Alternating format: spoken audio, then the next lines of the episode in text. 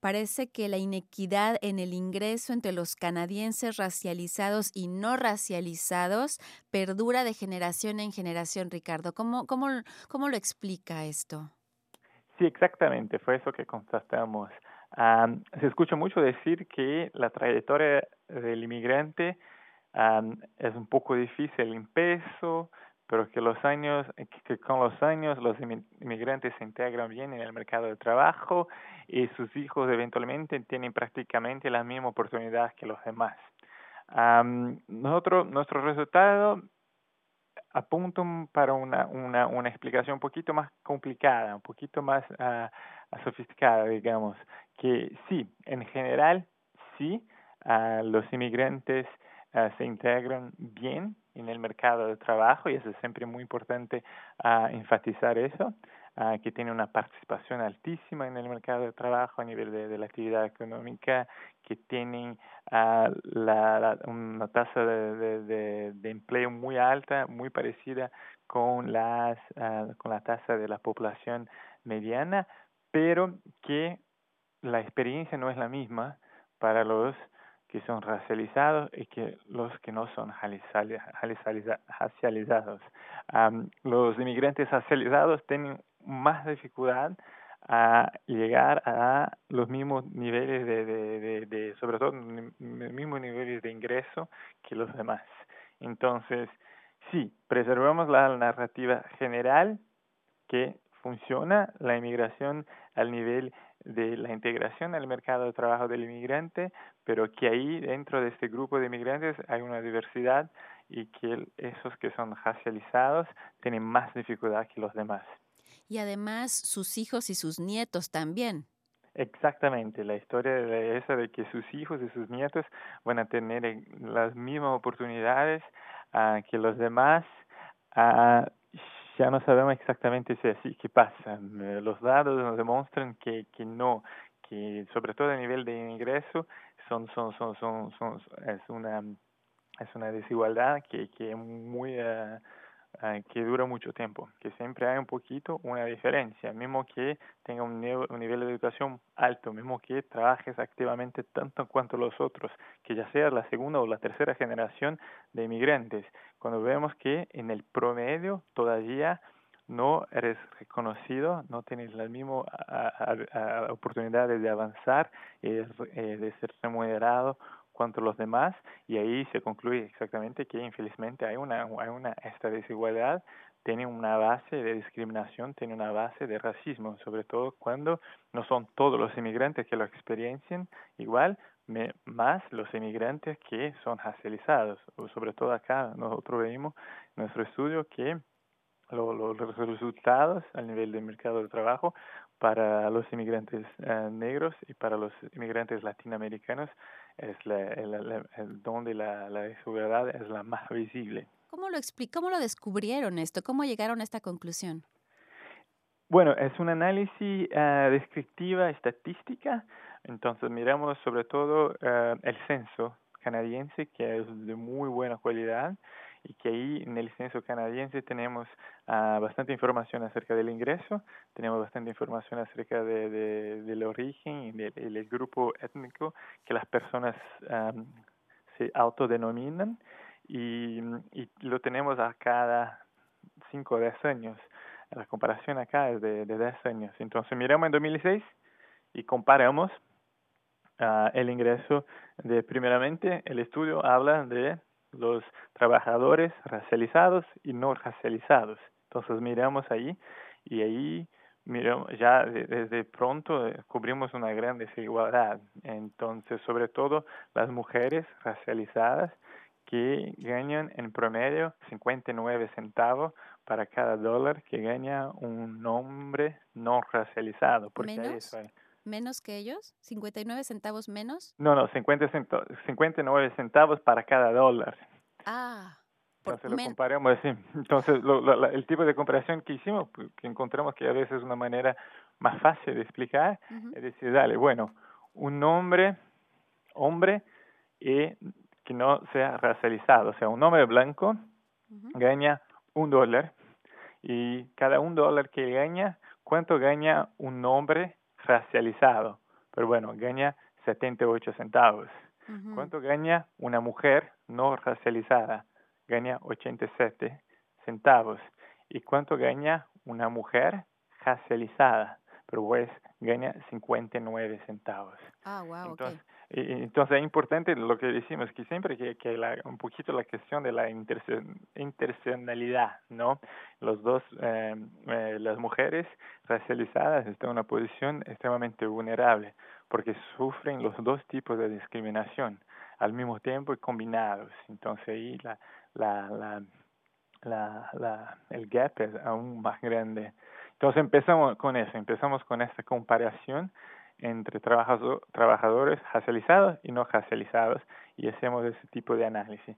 Pero como siempre existe esa cuestión de decir que, ah, pues, parte de la explicación, o, eso se explica por lo de la inmigración, porque los inmigrantes son a menudo racializados y, y tienen un poquito más de dificultad de integrarse en el mercado de trabajo, pues debe ser por eso que, que existen esas diferencias. Entonces ahí fue, fue eso que nos llevó a mirar entonces la cuestión de los inmigrantes también, para decir, mm, no necesariamente, no necesariamente porque entre los inmigrantes, si comparamos, encontramos aún la misma tipo de discriminación, la misma cuestión, que los inmigrantes racializados y no racializados no ganen el mismo. Entonces, para decir, pues, sí, la cuestión de inmigración hay un impacto, sí, pero hay que aceptar y hay que, que, que llevar muy en serio el facto que sí existe un, un, un componente fuerte, fuerte acá, que, de, que la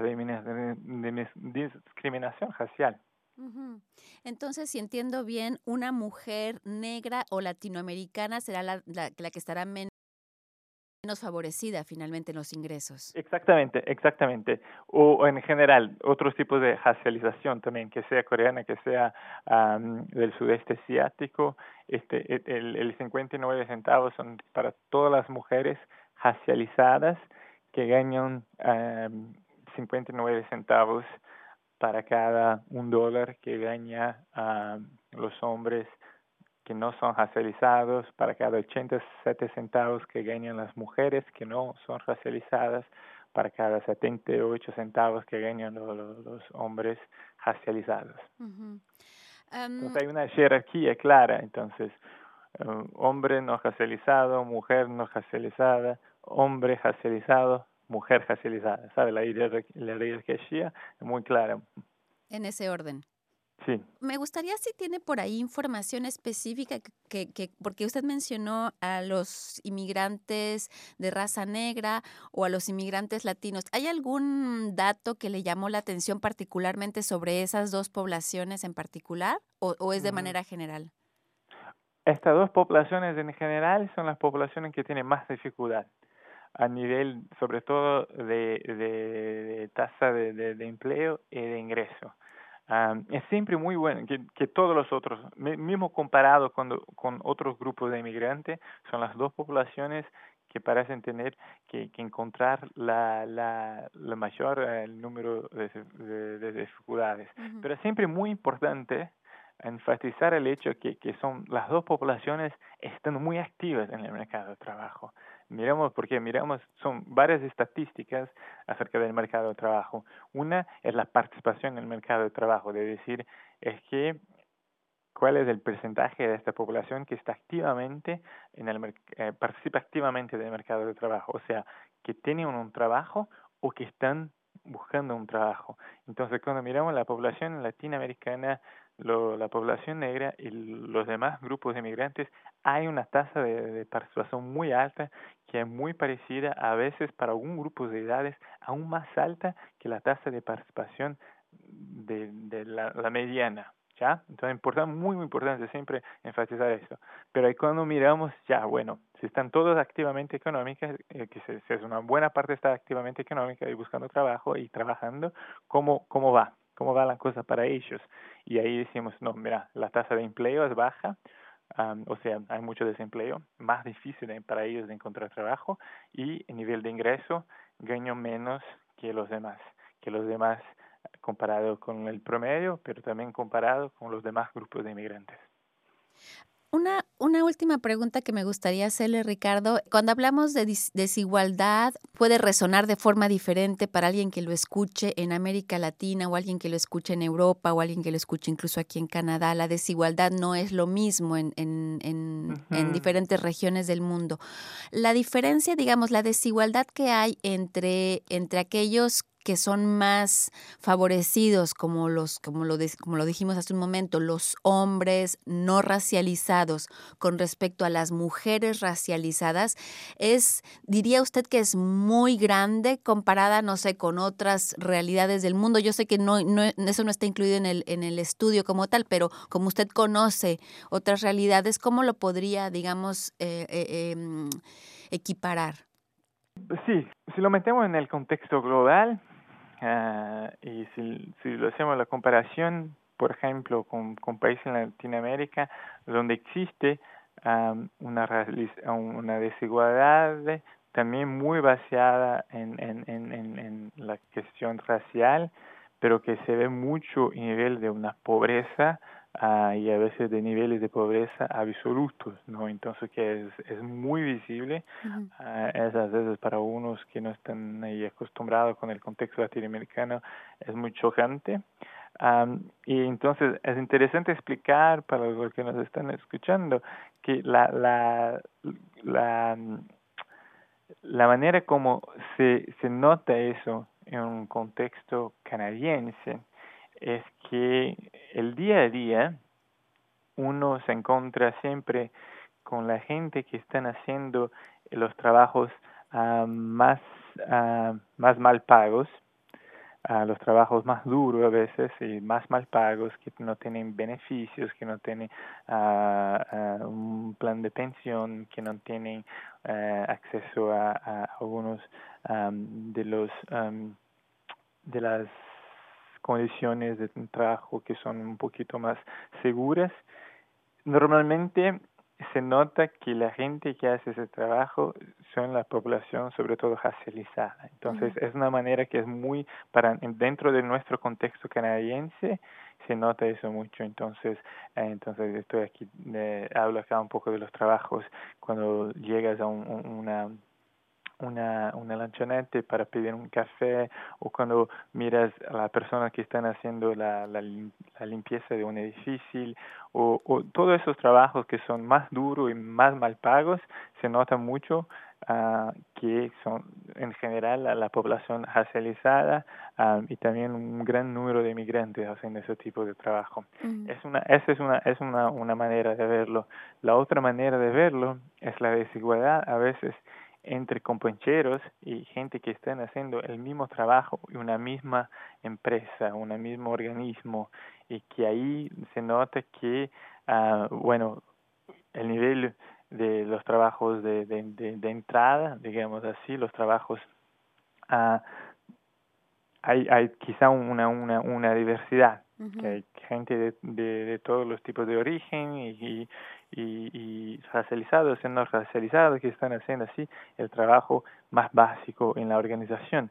Pero ahí empieza a mirar los que, los que son promovidos a más menudo, los que llegan a los, cargos más altos, los que tienen las mejores condiciones, los, a quien que le ofrece la oportunidad de avanzar en su carrera.